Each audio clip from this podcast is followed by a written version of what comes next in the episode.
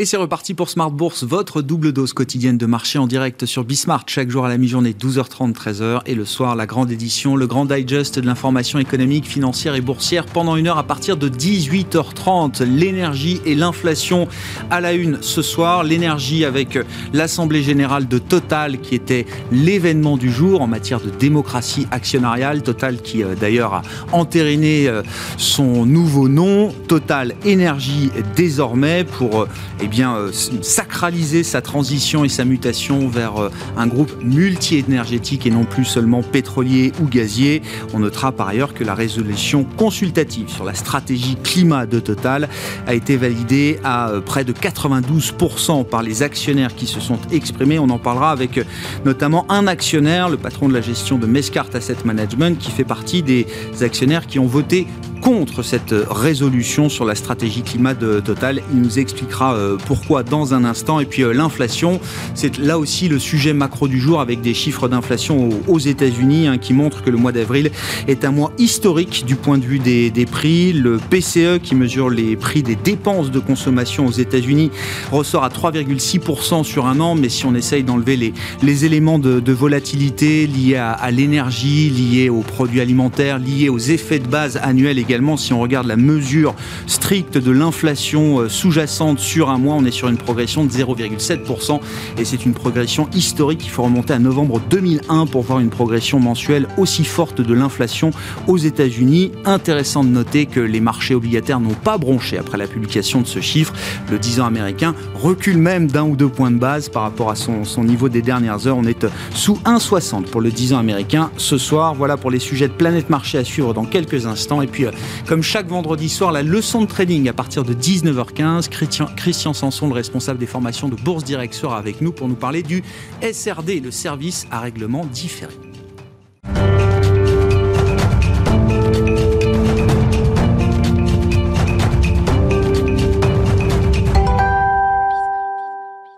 Une séance très positive encore pour les indices européens en cette fin de mois de mai. Il reste la séance de lundi, mais le mois de mai aura été un, un mois très positif pour les marchés actions, à commencer euh, par le CAC 40 qui euh, mène la danse en Europe avec une progression de plus de 16% depuis le 1er janvier. Séance positive donc, les infos clés du jour. Après la clôture en Europe, c'est avec Nicolas Pagnès depuis la salle de marché de Bourse Directe. Clôture dans le vert ce soir pour le CAC 40. L'indice parisien gagne 0,75% à 6484 points, soit juste en dessous des 6500 points. Les investisseurs qui ont pu prendre connaissance de nombreuses statistiques aujourd'hui de part et d'autre de l'Atlantique. Euh, commençons euh, par euh, la plus attendue, à savoir l'inflation au mois de mai aux États-Unis. L'indice des prix à la consommation progresse de 3,6% sur le mois, soit légèrement plus que les 3,5% anticipés par le consensus, confirmant dans tous les cas la progression des prix sur la période Dans sa version corps, c'est-à-dire sans les dépenses liées à l'alimentation ou à l'énergie, l'inflation ressort en progression de 3,1%, soit légèrement plus donc que, que ce qu'en attendait le consensus, qui tablait lui sur une progression de 2,9%. On note que si cette inflation euh, fait craindre depuis plusieurs semaines à de nombreux investisseurs qu'elle ne force la Réserve fédérale américaine à réduire son soutien à l'économie euh, américaine, les marchés financiers ont réagi plutôt positivement à cette hausse de prix déjà anticipée par le marché. Euh, par les marchés même. Les principaux indices américains évoluent euh, dans le vert depuis l'ouverture, tandis que le rendement obligataire à 10 ans aux États-Unis se détend ce soir par rapport à son niveau de ce matin. Il était aux alentours des 1,61% ce matin. Il repasse à 1,59% ce soir. Aux États-Unis, toujours, les dépenses des consommateurs progressent de 0,5% sur le mois, un niveau attendu euh, par le consensus, tandis que euh, la confiance des ménages calculée par l'Université du Michigan ressort, elle, en net recul. L'indice tombe à 82,9 points au mois d'avril contre 88,3 points un mois plus tôt. Et on continue avec euh, plusieurs statistiques encore, mais en France à présent, où tout d'abord l'inflation progresse à, de 1,4% au mois de mai sur un an contre 1,2% au mois d'avril. Sur un mois, en revanche, l'inflation augmente de 0,3%. En France, toujours, la consommation des ménages chute de son côté de 8,3% au mois d'avril sur un mois, après une contraction beaucoup plus restreinte euh, au mois de mars de 0,3% euh, seulement. Une baisse euh, qui s'explique essentiellement par le recul des achats de biens fabriqués sur la période, avec notamment les mesures de restriction au mois d'avril.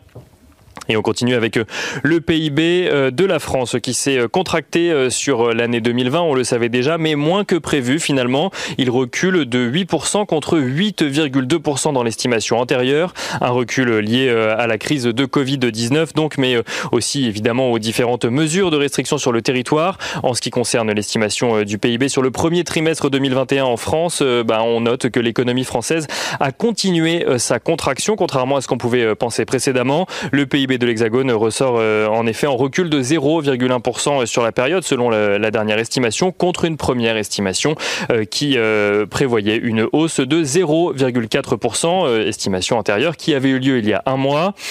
En zone euro à présent et après c'est fini pour les statistiques, la confiance des consommateurs ressort à moins 5,1 points au mois de mai après moins 8,1 points au mois d'avril, un niveau que l'indice n'avait pas atteint depuis octobre 2018 grâce à la réouverture progressive de l'économie et à l'accélération euh, du rythme des vaccinations. Voilà, beaucoup de statistiques donc à suivre aujourd'hui et peu d'actualité du côté des valeurs. On note tout de même que Airbus était euh, toujours entouré à la Bourse de Paris aujourd'hui euh, sur euh, la séance suite aux prévisions ambitieuses de l'avionneur en matière de production. Deutsche Bank a revu son objectif de cours à la hausse à 122 euros tandis que JP Morgan vise lui les 138 euros. On note que Airbus gagnait ce soir 1,24% et que son cours actuel est à exactement d'ailleurs à 108 euros ce soir. Du côté des plus fortes hausses à Paris, on note que Kering gagné 1,66%, AXA gagne 1,6%, euh, L'Oréal gagne 1,5%, Crédit Agricole également 1,5%, tandis que Dassault euh, Systèmes gagne lui aussi euh, aux alentours de 1,5%. Et on note que les plus fortes baisses sont signées Vinci, moins 0,3%, Renault, moins 0,2%, ou encore Air Liquide, moins 0,16%. Et on finit par l'agenda de la journée de lundi. Lundi, Wall Street et la City seront fermés pour cause de jours fériés. Les investisseurs découvriront cependant les indices PMI nationaux en Chine, tandis que l'OCDE euh, présentera ses nouvelles prévisions économiques. Les investisseurs qui découvriront également euh, l'inflation en Allemagne au mois de mai, euh, tandis que côté valeur, Big Ben Interactive ou encore Nacon publieront leurs résultats annuels. Nicolas Pagnès en fil rouge avec nous tout au long de la journée sur Bismart depuis la salle de marché de Bourse Directe.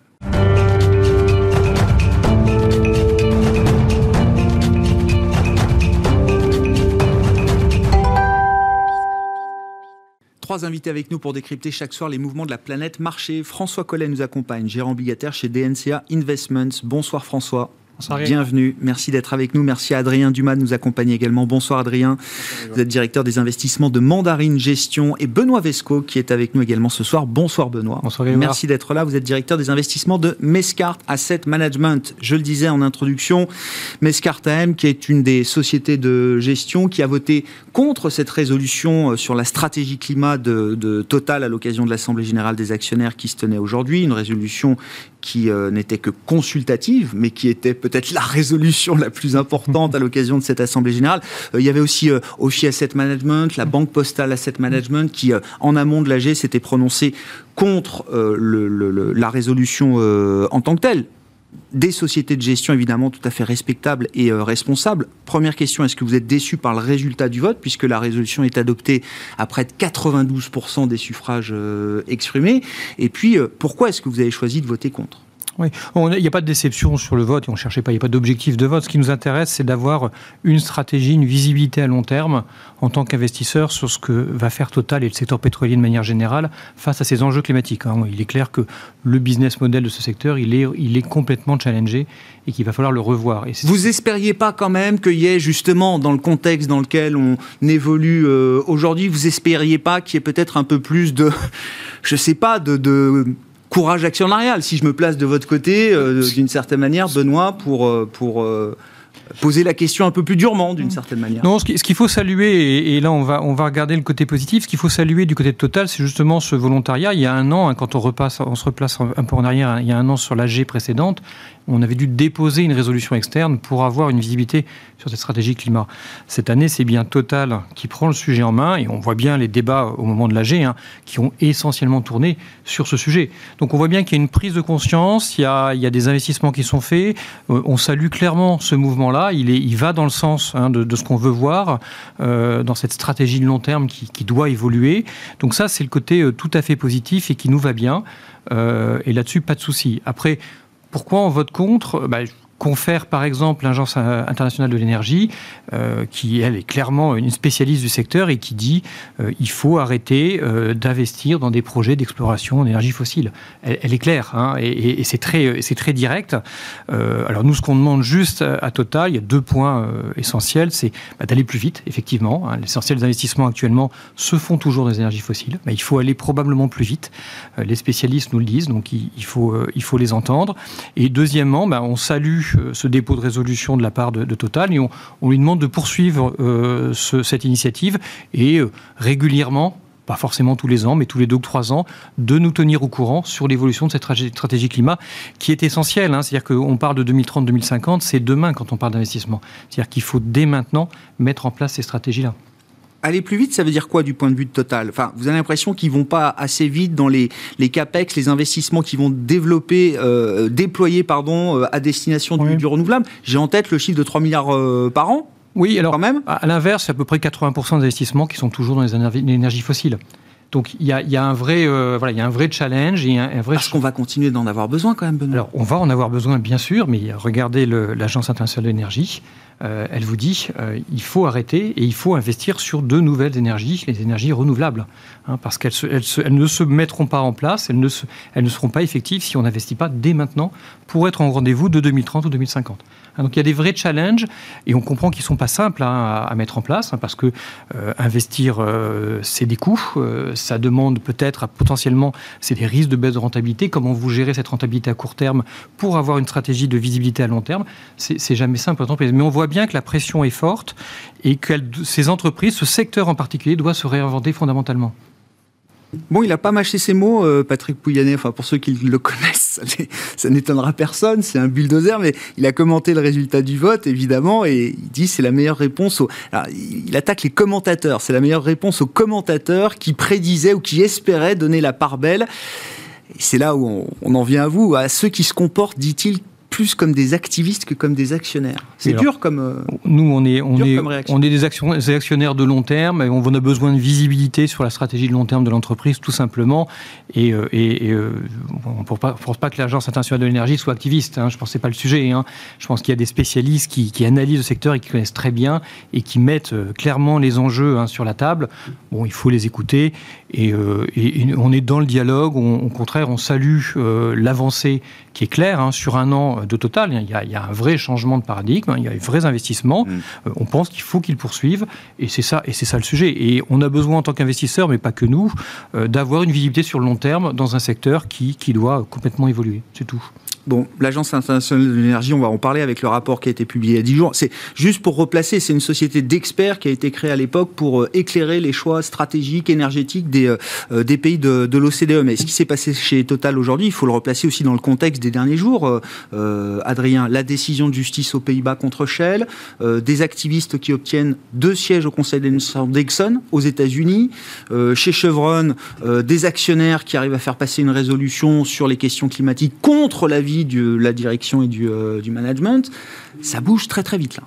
Oui, je pense que ce rapport international de l'énergie, il a accéléré la prise de conscience du sujet, c'est-à-dire qu'effectivement, résumer en grande partie l'enjeu pour euh, tous les producteurs d'énergie euh, à il, faut aujourd'hui arrêter d'investir dans, euh, les nouveaux investissements pour le, les, solutions fossiles, c'est effectivement quelque chose d'assez simple à comprendre et qui permet effectivement de bien poser le sujet. Donc effectivement, les actionnaires se sont, je pense, bien réveillés en disant effectivement, si, la ligne de conduite est celle-là et si on veut vraiment atteindre les objectifs de contraindre le réchauffement climatique à 1,5 degré, il va falloir agir rapidement. Et donc effectivement, on voit effectivement là en, en trois jours euh, des, des, des, actions assez importantes, notamment aux États-Unis. Pourquoi ça se bouscule pour, pour, enfin, Quand on est expert ou analyse de, de ces sujets-là, qu'est-ce qui a changé ces derniers mois pour que l'AIE euh, en vienne à dire aujourd'hui, effectivement, stop à tous les nouveaux projets euh, d'exploration de, de, dans les, les hydrocarbures C'est le, le, niveau d'émissions de 2019, ça doit être un plafond de verre absolu.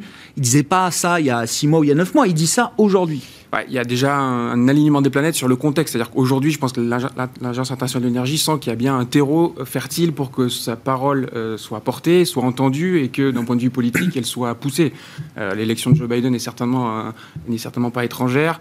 Euh, la prise de conscience de tous les organismes supranationaux, qu'ils soient politiques ou pas, sur ces sujets, permettent, je pense, effectivement, de bien le mettre en avant et, de, et de, soutenir ce scénario comme étant quelque chose à prendre en compte dans tous les politiques d'investissement à venir. Et puis, on est dans une période de relance euh, fiscale et, et budgétaire. Et donc, euh, bah, mettre ces sujets au cœur de la relance, c'est aussi une façon de, de, le crédibiliser. Donc voilà, l'alignement de planète est là, c'est un sujet clé, il faut prendre des décisions dès aujourd'hui. Et donc, bah, les actionnaires aussi se manifestent, aussi parce que euh, derrière ces actionnaires, que ce soit les fonds de pension, notamment aux États-Unis, les épargnants, demandent aussi bah, à ces asset managers de prendre leurs responsabilités. Donc il y a, y, a, y a, un vrai alignement pour que tout ça se fourmille et tout ça se, se mette en place.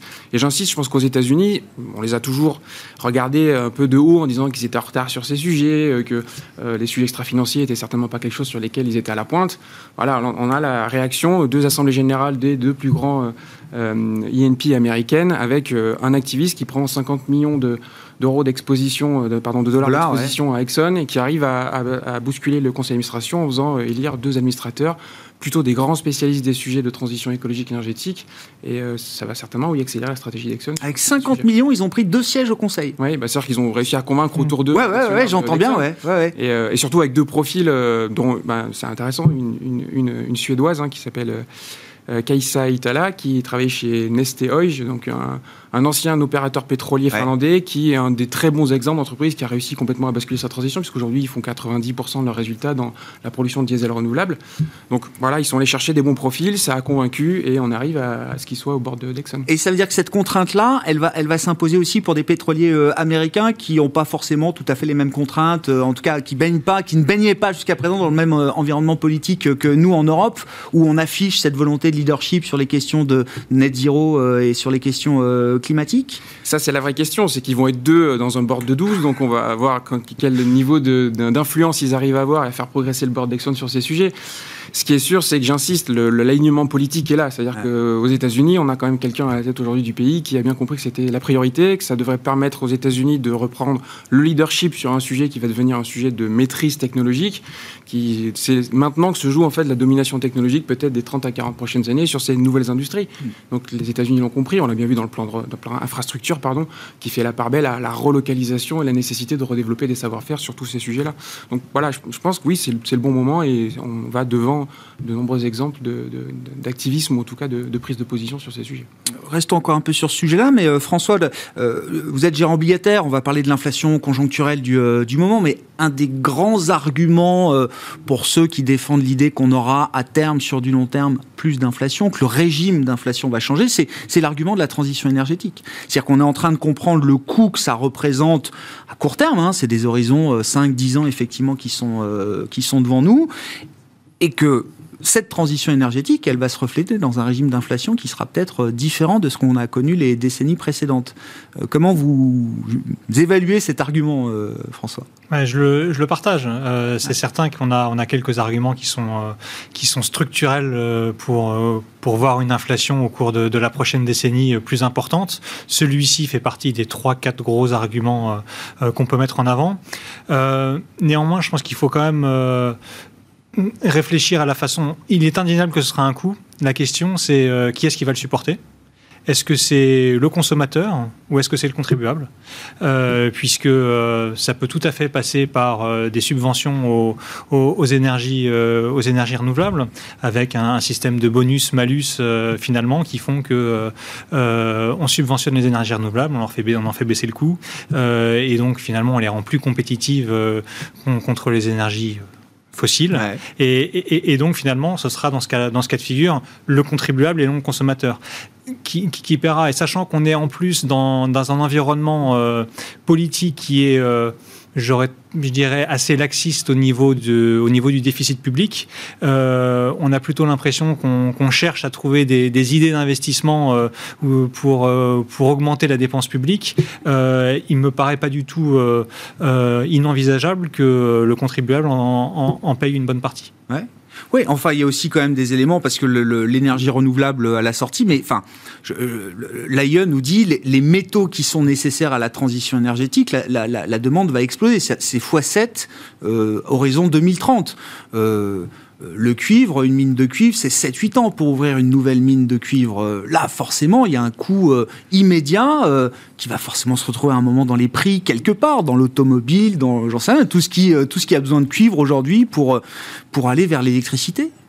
Oui, on le voit déjà. Hein. Le, prix de la tonne de cuivre a, beaucoup augmenté, d'autant plus que le, principal producteur est en Chili et on a une situation là-bas qui est situation sociale là-bas qui est, qui est, assez, euh, assez dégradée, euh, avec des grèves très importantes dans les, dans les principales mines de, mines de cuivre.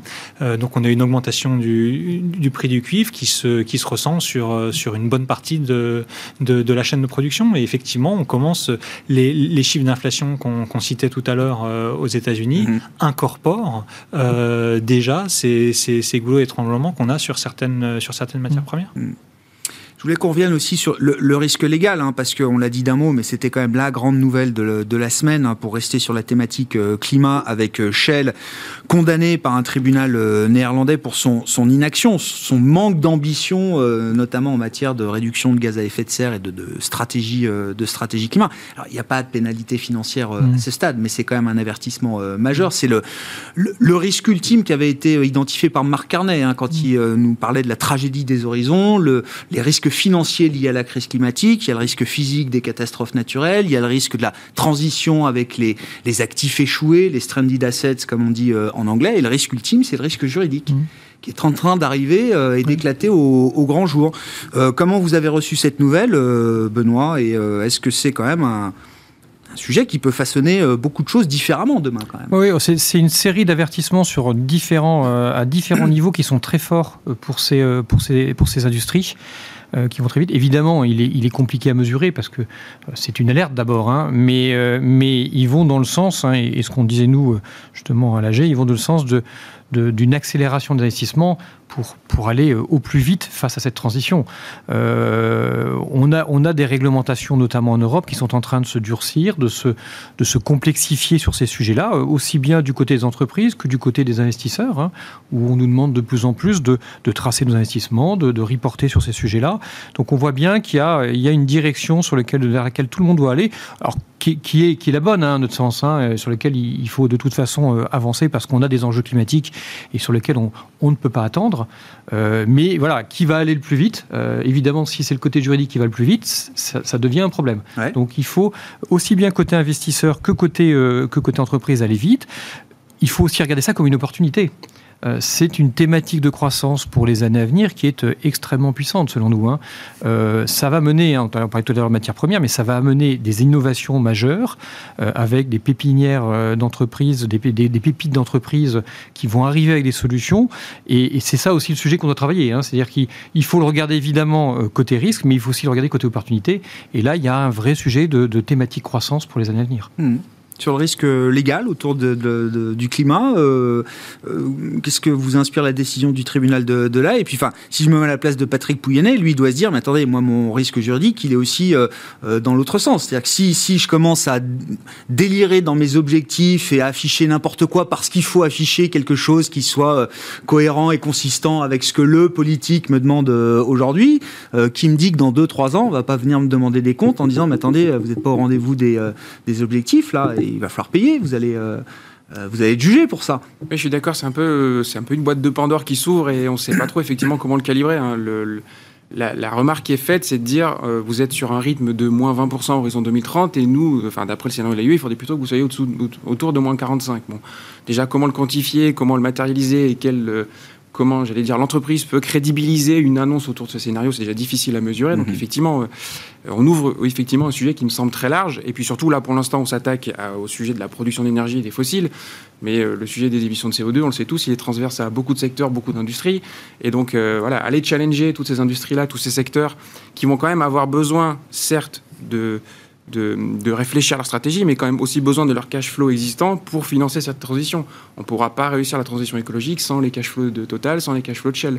Donc voilà, c'est pour ça qu'il n'y a pas de pénalité financière aussi, je pense. Mhm. C'est que c'est un avertissement et que l'objectif n'est pas financièrement à ce stade euh, de, de, de, de pénaliser l'entreprise, mais oui, ça ouvre, euh, ça ouvre une boîte de Pandore assez importante. Alors après, on sait que les Pays-Bas sont souvent en avance sur ce type de prise de, position. Bah, ils vivent en partie euh, sous l'eau, hein, oui. quand même. mais oui, non, mais ça joue, ça joue un mais, peu. Euh, mais oui, c'est un sujet intéressant. Ah et, et est-ce que vous voyez, sur le plan très pragmatique, est-ce qu'il y a un risque Et c'était une discussion qu'on avait cette semaine avec un, de vos confrères. Enfin, le, le risque de, de, reproduire avec le secteur énergétique européen ce qu'on a fait avec le secteur bancaire? Très bien, on a des banques super capitalisées surcapitalisés, les mieux capitalisés au monde euh, aujourd'hui, sauf qu'on est devenu des nains.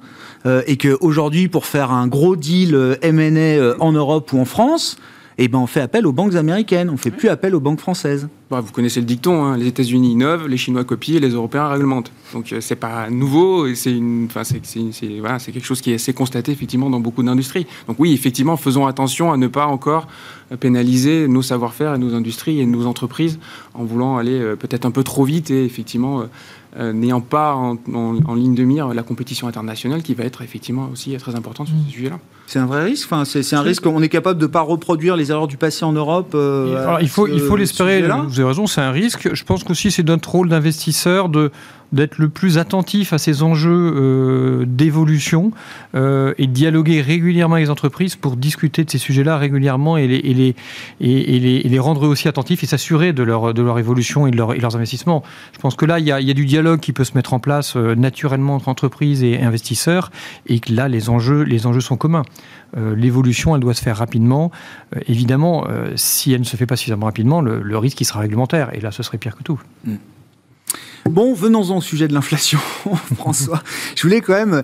Le... ce qui est impressionnant, c'est que le 10 ans américain baisse aujourd'hui.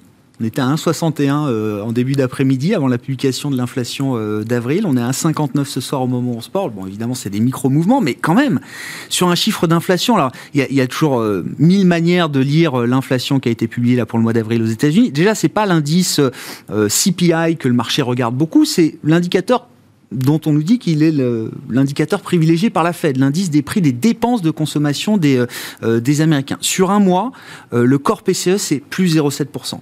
Je disais, il, faut remonter sur 40 ans, c'est arrivé deux fois dans l'histoire, en novembre 2001 et en août 1983. Bon, quand même un chiffre très fort. Le marché obligataire ne bronche pas. Non, effectivement. Alors, il y a plusieurs raisons à cela. La, première, c'est que le, le, chiffre de, de PCE, comme on l'appelle, euh, comme on l'appelle aux États-Unis, et le, deuxième, le deuxième chiffre qui est publié dans le mois. Donc, on a eu déjà le CPI il y a 15 jours. Euh, ce CPI montrait en glissement mensuel 0,9% sur le CPI Core, le plus haut depuis 1982. Donc, euh, on est finalement, c'est, c'est pas une vraie surprise. Le marché était, était prévenu que, l'inflation allait augmenter très fortement vrai que quand on regarde euh, les, statistiques économiques sont beaucoup sont très difficiles à lire depuis depuis maintenant un an. Euh, quand on le regarde en, glissement annuel euh, sur ce sur cette inflation sous-jacente, on est à 3 mhm. mais il y a un an, on était à légèrement en dessous de 1% ce qui veut dire que sur deux ans, on est à 2% par an, exactement l'anticipation de la Fed. Euh, et euh, le marché obligataire a, déjà intégré ces, chiffres d'inflation du mois d'avril plus forts. Il y a aussi des petits phénomènes techniques. Euh, lundi sera un jour férié aux États-Unis, le Memorial Day. donc on est sur le dernier jour du mois. Le dernier jour du mois, il y a toujours une extension sur les indices obligataires qui font que les, les, fonds passifs sont obligés de racheter des, des titres du Trésor américain. Euh, donc voilà, la conjonction de ces éléments fait que euh, oui, euh, le marché obligataire se tient bien aujourd'hui malgré, malgré ces, forts chiffres d'inflation. Mais vous avez raison de rappeler le CPI parce que en fait, les taux américains arrêtent de monter et baissent depuis la publication du CPI. On a dû avoir un petit pic à 1,70 là mi-mai et puis on se retrouve à, on est retombé jusqu'à 1,55 et vous dites ça y est, le, marché d'une certaine manière, la bosse conjoncturelle d'inflation, elle a parfaitement été pricée, intégrée par, euh, par le marché. Obligataire. Effectivement, le marché, la, Fed a réussi à convaincre le marché obligataire que euh, l'inflation serait transitoire. Euh, c'est, je pense que le débat, le débat n'est pas encore tranché, mais elle a réussi à convaincre euh, la plupart des opérateurs de marché que, que qu'elle aurait raison. Il y a un an, euh, la question était de savoir si la crise serait déflationniste ou inflationniste. Euh, je crois que le débat est, est, plus là aujourd'hui. On sait qu'on penche du côté inflationniste. La question aujourd'hui, c'est est-ce que c'est transitoire ou est-ce que c'est pérenne? Le marché est encore du côté de, du côté de la Fed. Nous, ce qu'on voit, c'est qu'on risque de voir encore euh, quelques, quelques mois avec des, des, des, surprises positives sur l'inflation. Le, mois de, le mois de mai, on devrait voir une inflation aux, États-Unis proche de 5%, euh, et qui devrait culminer entre le mois de mai et le mois de juin autour de, de, 5%. Ce sera un petit peu plus, plus loin en, Europe, et puis avec, un petit peu, avec une mesure un peu plus faible. Hein, on devrait, on devrait euh, s'approcher des 3% au cours du quatrième trimestre, au cours du quatrième trimestre en Europe. Euh, Néanmoins, le, marché achète ce, ce, côté transitoire. Et puis, euh, vous avez en attendant euh, des, des, taux, des taux monétaires qui sont à zéro aux États-Unis, à mm. moins 0,5 en, zone euro, et ça, ça joue un peu comme un aimant. Hein. Mm. C'est vrai qu'entre avoir son cash à zéro euh, et du cash, il y en a énormément, mm. ou pouvoir le placer à 1,5, 1,6, ben, vous êtes toujours, ça intéressant. vous êtes toujours attiré par aller chercher un petit peu de rendement. Et vous êtes vous confortable avec le pricing de marché? C'est-à-dire déjà 5% d'inflation mai-juin, donc on sera vraiment au pic de la bosse euh, d'inflation. Et, ensuite, qu'est-ce que vous avez en tête euh, pour la suite? À quelle vitesse et jusqu'où ça peut redescendre ensuite si ça doit, euh, si ça doit être une bosse hmm. d'une certaine manière, François? Alors ensuite, aux États-Unis, on s'attend à un retour vers 3% en fin d'année sur, sur l'inflation. Et, et, sur l'année prochaine, on devrait se situer entre 2,5 et 3%. Donc votre idée, c'est quand même que le débat le, débat sur la, la surinflation ou l'hyperinflation, ou je ne sais pas comment vous l'appelez, il va très vite retomber. Il va vite retomber. Oui, quoi. Ces dix dernières années, on a vu euh, les, banques centrales ont un objectif d'inflation en gros à deux, euh, à quelques petits écarts près, mais en gros à deux. Euh, ces dix dernières années, elles ont fait entre 1 et 2% d'inflation. les, tous les facteurs structurels qui vont pousser l'inflation à la hausse désormais sont bien présents. Donc nous, on anticipe que les banques centrales, euh, euh, en tout cas que l'inflation va être euh, au-dessus de l'objectif des banques centrales, mais elles ont les moyens, les outils, néanmoins, de ne pas laisser déraper cette inflation n'importe où. donc c'est pour ça que nous, on anticipe un, un niveau d'inflation entre 2 et 3% Si on devait aller bien au-delà, ça viendrait porter atteinte à la crédibilité de ces banques centrales. Elles ont mis énormément de temps à réussir à, asseoir cette crédibilité. Je pense que c'est euh, leur actif le plus, cher, leur, crédibilité, et qu'elles feront tout pour la garder. Et donc, si on suit votre, euh, votre idée, avec euh, la position de la Fed aujourd'hui, un, ils font pas d'erreur pour l'instant, ils sont crédibles, et, et deux, il n'y a pas de raison que le, tapering, au moment où il sera signalé, est-ce que ce sera en juin ou plus tard, on peut en débattre, mais au moment où le tapering sera signalé, il n'y a pas de raison que ça effraie le marché. Non, on est euh, dans une situation qui est assez différente de celle de 2013, où on a vu également un tapering, et on, parlait à l'époque du, du taper tantrum. Euh, je pense que cette année, on aura le tapering en deuxième partie d'année, mais il ne faut pas oublier qu'on a eu le tantrum pendant le premier trimestre en fait. Euh, donc le marché a déjà anticipé. Euh, c'est le, rôle du marché d'anticiper les choses. Il a anticipé ce tapering, l'a fait des très téléguidée, elle a bien conscience de l'impact qu'elle a sur les marchés financiers, elle veut tout faire pour éviter euh, bah, une mm. catastrophe sur les marchés qui euh, se répercute sur l'économie et donc qui la pousse euh, elle-même à faire machine arrière. Donc elle y va très très progressivement, on l'a vu dans les minutes de la fête du mois d'avril, ils commencent à, à, parler du fait qu'ils vont réfléchir, à parler du fait d'y réfléchir. C'est c'est on dérive, on dérive, on dérive. Exactement. C'est très téléguidé. on arrivera un tapering euh, fin d'année 2000 euh, qui, va commencer en fin d'année 2021, début d'année 2022. Le timing est précis et, et, difficile à estimer, sans doute pour, pour eux également. Euh, mais on est sur un langage téléguidé. Ils veulent surtout que les marchés aient anticipé les choses à l'avance. Et je pense qu'effectivement, ils, sont assez, ils sont assez clairs dans leur communication aujourd'hui. Bon, sur l'inflation, euh, Benoît, et sur la stratégie des banques centrales et de la Fed en premier lieu, est-ce que vous êtes rassuré, inquiet? On sent quand même que le, euh, la Fed euh, semble peut-être un peu plus crédible qu'il y a quelques mois mmh. quand le marché obligataire s'excitait un peu, hein, jusqu'à février-mars. et est-ce que, le, même l'idée de l'inflation est un peu refroidie aujourd'hui les matières premières qui se calment un peu. Hmm. On, a bien ce scénario de goulot d'étranglement qui, fait euh, surréagir l'inflation à court terme, hein, qui, est, lié à cette réouverture euh, graduelle de l'économie et l'offre et la demande qui ne se rencontrent pas parfaitement tout de suite. donc ça, c'est pour nous un épisode passager. Alors, on, rentre quand même dans un monde inflationniste. Hein. Je pense que les banques centrales, elles ont fait leur choix entre un monde déflationniste et un monde inflationniste. Elles ont choisi leur camp. Euh, le monde déflationniste, on l'a vécu ces, 10-15 dernières années. La Fed a choisi son camp. La BCE aussi. Hein. La BCE, on peut, on, peut, on peut revenir en arrière. De 2013, c'était le taper tantrum et, et, la, et la Fed l'a bien en tête et elle va préparer le marché, c'est clair. Euh, de, la BCE, elle a en tête 2011 et, la hausse des taux un peu rapide euh, de l'inflation suite au, redémarrage de la croissance après la crise 2008 et qui avait été, qui avait été au final une erreur. Hein. Donc là aussi, je pense que le, débat, il est, il est clair à la BCE et on va, on va pas surréagir. et du côté des autorités et des, gouvernements, là aussi, pas de politique budgétaire restrictive, on, on, relance à tout prix. Donc on rentre dans un monde inflationniste, c'est vrai, c'est pas forcément une mauvaise nouvelle en fait. C'est peut-être une économie qui fonctionne à nouveau euh, mmh. de manière plus saine que, que dans une économie euh, déflationniste. Euh, à court terme, on a, on a un, effet, un effet un peu transitoire, et puis les choses vont se normaliser.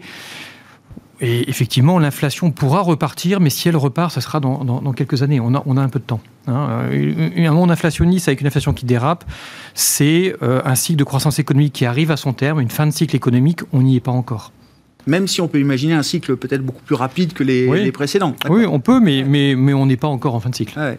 Et donc, à ce stade, sur la partie action, vous restez euh, l'ambiance, l'environnement reste, reste favorable, constructif. Ça justifie même peut-être de garder des positions sur, euh, je sais pas, les dossiers value, les dossiers qui sont euh, euh, plutôt qui réagissent positivement à l'inflation. Ça reste pour vous Alors oui, c'est évident. Sur le sur le marché action, on a bon, on a une, hausse qui est, qui est très sympathique depuis le début de l'année. Hein. Le CAC 40 qui caracole en tête à plus de 16% comme ça à fin mai, c'est bon, c'est très impressionnant. Ça incite quand même à la prudence à court terme on va pas tenir le rythme, on le sait, on s'en doute. Donc il faut pas, euh, il faut pas croire que les marchés vont poursuivre comme ça. Donc il faut être un peu plus mesuré euh, et on va passer probablement d'un marché qui jouait des thèmes.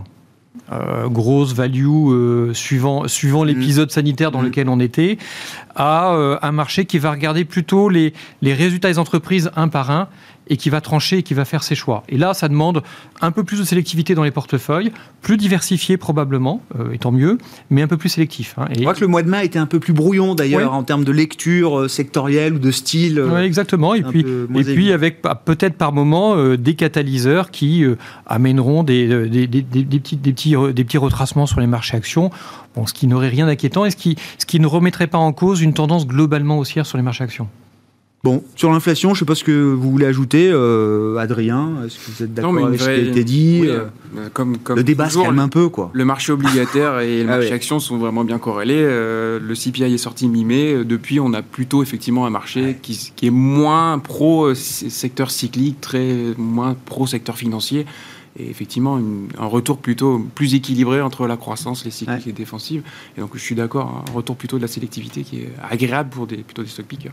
Mais ce qui est intéressant, c'est qu'il y a quand même encore des, euh, sur des, alors là sur des dossiers spécifiques, Airbus par exemple, on voit quand même que l'annonce de la remontée des euh, cadences euh, sur la 320 notamment, qui est un programme vedette, bah, il y a encore des nouvelles qui peuvent surprendre le marché positivement. C'est-à-dire que même si on est à près de 6005 sur le CAC, que tout a quasiment euh, rattrapé, que la croissance euh, tient bien, euh, pourrait avoir un peu euh, le sentiment de, vertige. Non, sur des dossiers spécifiques, il y a encore des nouvelles qui ne euh, sont pas totalement intégrées par les investisseurs. Oui, parce qu'il y a encore beaucoup de secteurs où on ne mesure pas, encore toutes les conséquences en fait de la crise sanitaire qu'on vient de vivre. Et le transport aérien est toujours un secteur sur lequel on se pose quelques questions sur euh, le retour ou pas à mmh. quelque chose de normal, à mmh. un trafic aérien en croissance de 4-5% par an. Quelle part du tourisme à revenir? Est-ce que la transition écologique va avoir un impact sur les, les cours courriers, par exemple?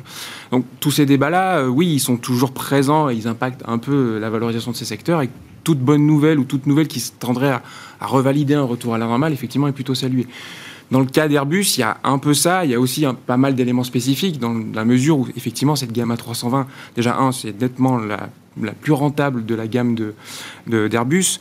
De, deuxièmement, elle bénéficie quand même d'éléments structurels importants. le premier, c'est que c'est du monocouloir, c'est vraiment le format qui est de plus en plus apprécié par les compagnies aériennes. La, la, gamme d'Airbus est en face de la gamme de Boeing qui a subi quelques petits problèmes. Hein. vous vous rappelez tous les déboires sur le 737 MAX notamment, donc qui est plutôt une gamme qui est en train de gagner des parts de marché à l'international, avec en plus un produit chinois qui visiblement ne rencontre pas son marché. et puis, ce qu'on entend de la part des compagnies aériennes, c'est que ce sont des, cette nouvelle gamme, elle consomme vraiment moins de kérosène mmh. et donc elle est beaucoup plus rentable pour les compagnies aériennes. Donc il y a un sous-jacent structurel important pour cette gamme-là et donc la revue en hausse des cadences, alors, elle était quand même attendue. Euh, on sait très bien qu'Airbus communique très en amont pour que toute la chaîne de fournisseurs puisse s'adapter, puisse recruter, parce que passer de 45 avions à 64 avions dans, dans 18 mois, ça demande de gros investissements pour beaucoup de, fournisseurs. Donc euh, voilà, c'est une bonne nouvelle qui mais qui est, moi, je pense, quand même très spécifique à, Airbus. Ouais, et, au programme à 320 qui a beaucoup de qualité euh, pour des compagnies aériennes qui retrouveront peut-être pas euh, tous leurs clients dans les prochaines années, mais qui peuvent se pencher vers ce. Le patron d'IATA, par exemple, il a, il a rien compris du coup de ce point de vue-là. non, mais s'il a réagi, je sais pas pourquoi on l'a interrogé. Euh, euh Willy Walsh, c'était l'ancien patron de IAG, hein, British, British Airways. il dit, je, je pense pas qu'il y aura un besoin pour tout ce que Airbus va produire il dit de toute façon, euh, leur métier c'est de vendre et euh, donc ils essayent de vendre au maximum, mais ils n'y arriveront pas. Mais il comprend pas que c'est spécifique à l'intérêt du, programme à 320. Oui, tout à fait. C'est pas un signal. Euh, en tout cas, moi, c'est pas comme ça que je l'interprète. Et ce niveau de confiance d'Airbus, j'insiste, il est très important pour toute la chaîne de valeur. on parlait tout à l'heure de, goulot d'étranglement. Mm. C'est un vrai gros sujet. On se rappelle quand même qu'en 2006, les montées en cadence chez Airbus avaient causé beaucoup de problèmes. Donc là, ils veulent s'éviter ça, avoir une vraie visibilité avec quelques fournisseurs qui ont quand même aussi des bilans assez tendus. Ils ont d'ailleurs dit qu'ils étaient là pour les aider s'ils avaient besoin. Donc voilà, c'est redonner de la confiance et effectivement un programme très spécifique euh, qui, est, qui est en gain de part de marché. Je ne pense pas qu'il faut effectivement l'extrapoler à, un retour euh, à la normale, on va dire, complète du, secteur aéronautique les secteurs où vous avez envie de prendre un peu de risque aujourd'hui, euh, Benoît, tout ce qui est lié à la réouverture, loisirs, tourisme, aérien Alors, ils ne sont pas simples hein, à, bah dans les portefeuilles et on est surpris hein, par ces bonnes nouvelles, mais ça montre fondamentalement qu'on peut être surpris favorablement par la vigueur de cette euh, reprise économique. On vit euh, euh, des plans de relance d'une ampleur inédite et, donc euh, quelles vont en, vont en être les conséquences? Elles, potentiellement, elles peuvent être très fortes sur la croissance, avec un réservoir de consommation qui ne s'est pas encore totalement exprimé, loin de là. Hein. L'économie, elle n'est pas totalement réouverte. Donc, il, faut être attentif à, ce, à cette surprise par le haut, si je puis dire, euh, d'une économie qui, en fait, euh, redémarre et beaucoup plus vigoureuse que, que ce qu'on imagine, nous, de manière un peu classique, en comparant avec d'autres périodes de reprise. Hmm on sous-estime toujours euh, les phases de reprise et, encore plus quand ce sont des phases de reprise extraordinaires comme celle-là. Euh, ce sera vrai pour l'Europe aussi, euh, François? C'est vrai que là, on a vu des petites révisions en baisse des PIB premier trimestre. Bon, je sais que ça change pas grand-chose à la toile de fond, mais quand même, alors qu'on avait l'impression que tous les chiffres là du passé récent étaient révisés en hausse à l'occasion des, estimations finales, là, et notamment le PIB français, c'est une révision assez forte. Oui, c'est une révision assez forte, mais on on a eu une année 2020 qui a été révisée à la hausse. Euh, je ne pense pas que ça, que ça change la trajectoire de croissance pour l'année euh, pour l'année 2021. Les prévisions de Bercy sont même, euh, j'aurais tendance à dire, plutôt conservatrices, à 5% de croissance. On a, avec la réouverture de l'économie, ce qui, est, ce, qui est, ce qui est réinjecté encore en termes de, de, dépenses budgétaires, la, la, consommation américaine qui va également tirer la mmh. croissance mondiale. on est à notre avis, euh, sur, une trajectoire de, sur une trajectoire assez forte. Euh, après, euh, oui, ce cycle est, surprenant. Il est très différent de tous les autres cycles. Je pense qu'on a eu une récession, une récession très différente de toutes les autres récessions, bien plus rapide, bien plus forte. La reprise est bien plus rapide, bien plus forte. On, elle sera sans doute également plus courte. Hein. Ce qu'on voit aux États-Unis déjà sur le marché du travail, c'est toutes ces entreprises qui ont des difficultés pour recruter.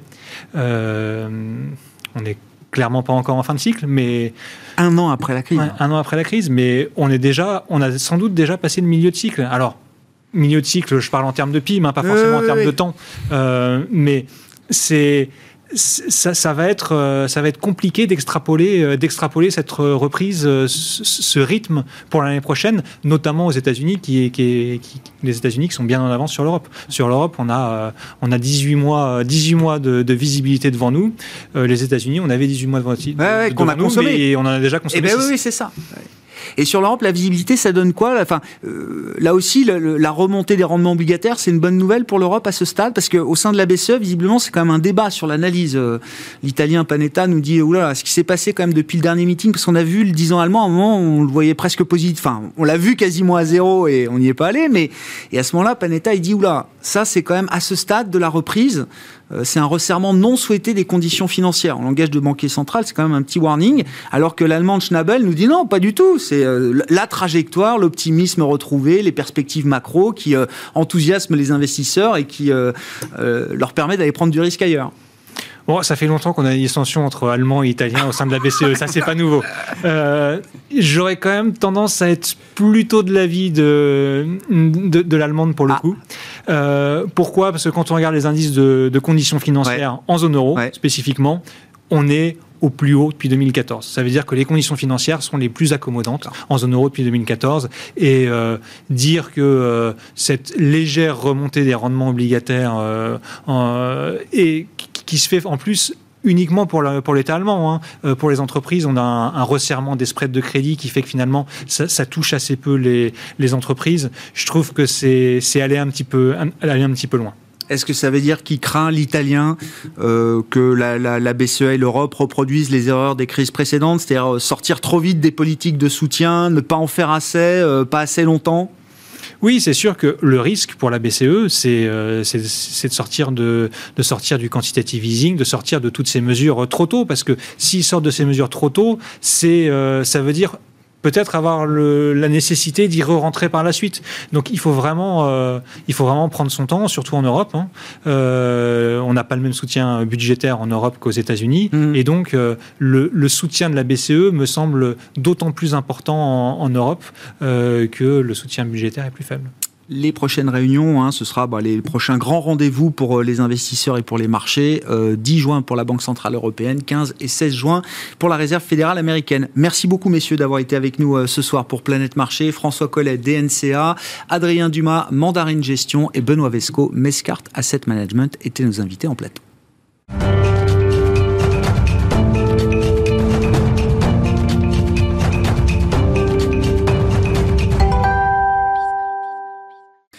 Et tout est prêt pour la leçon de trading du euh, vendredi soir dans Smart Bourse avec euh, Bourse Direct. Christian Sanson est à son poste. Salut Christian, merci d'être là, le responsable des formations chez Bourse Direct, donc au tableau avec votre paperboard. On va parler du SRD, hein. vous voulez nous parler du service à règlement différé euh, aujourd'hui, mais mm. d'abord il faut revenir peut-être sur alors les, différents types d'ordres. Vous vouliez revenir sur l'ordre d'achat au comptant. Voilà, c'est ça, Christian? voilà, pour bien comprendre un peu le fonctionnement du SRD, il faut comprendre un peu comment quand on achète au comptant, au comptant comment ça se passe.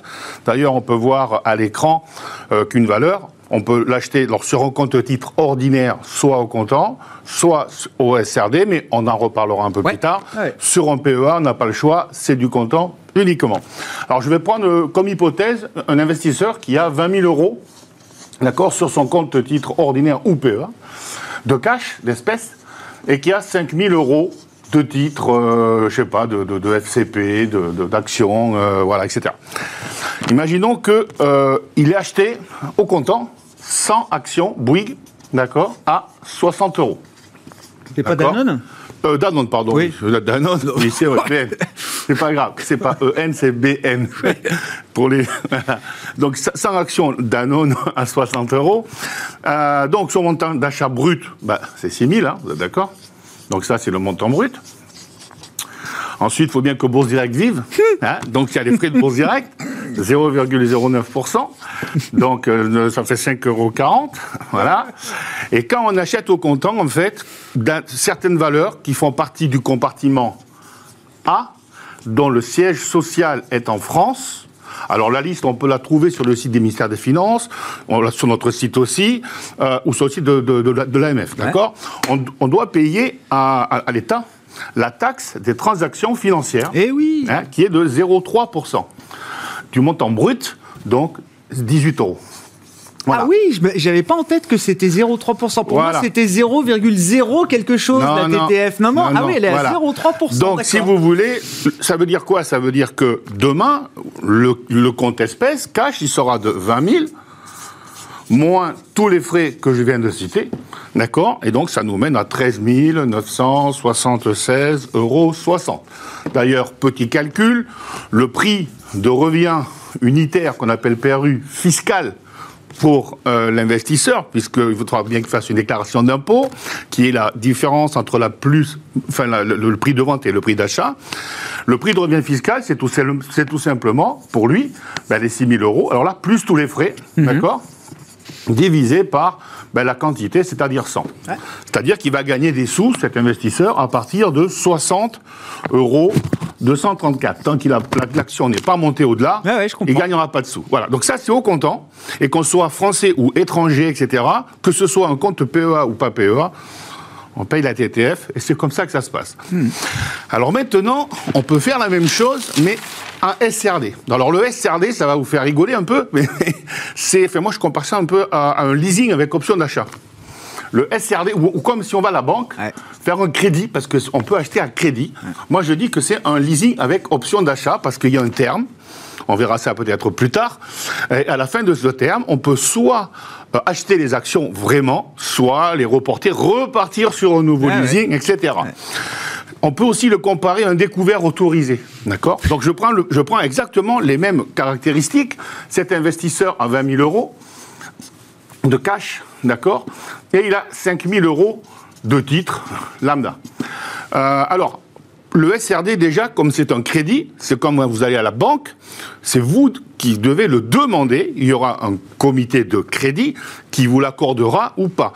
Il y a un questionnaire investisseur, personne physique ou personne morale, à remplir. C'est le ministère des Finances qui veut ça.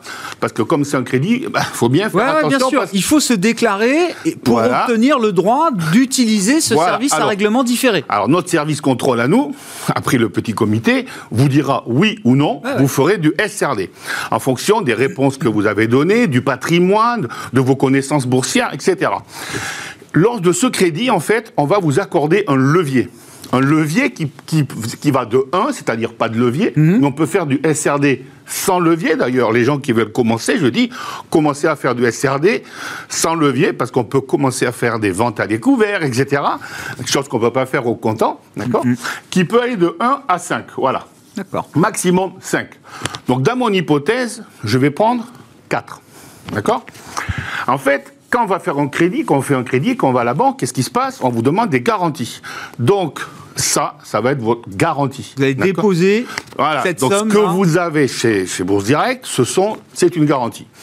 Alors si je prends un levier 4, d'accord, ça veut dire que les 20 000 euros de cash vont vous donner droit de vous engager sur 4 x 20, 80 000 euros. D'accord?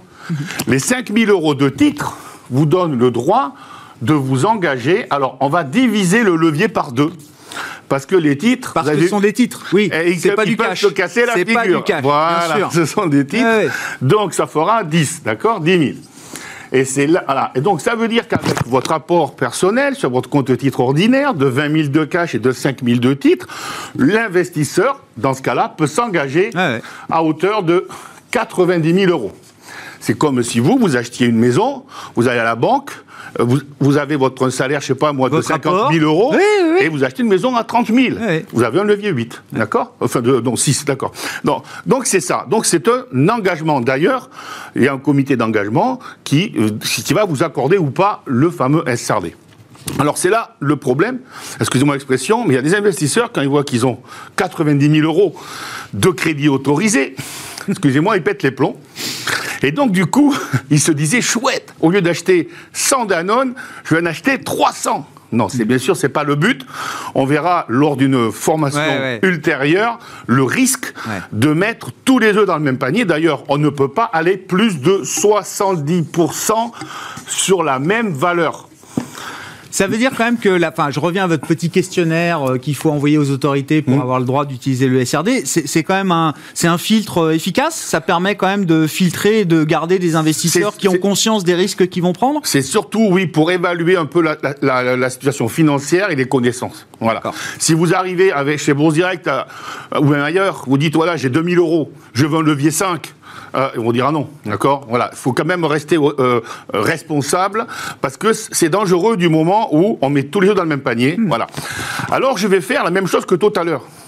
Au lieu d'acheter mes 100 Danone euh, au comptant, je vais les acheter en SRD. Donc je vais passer un achat de 100 Danone. oui, c'est ça, je ne sais pas pourquoi j'ai Bouygues dans la tête. À 60 euros.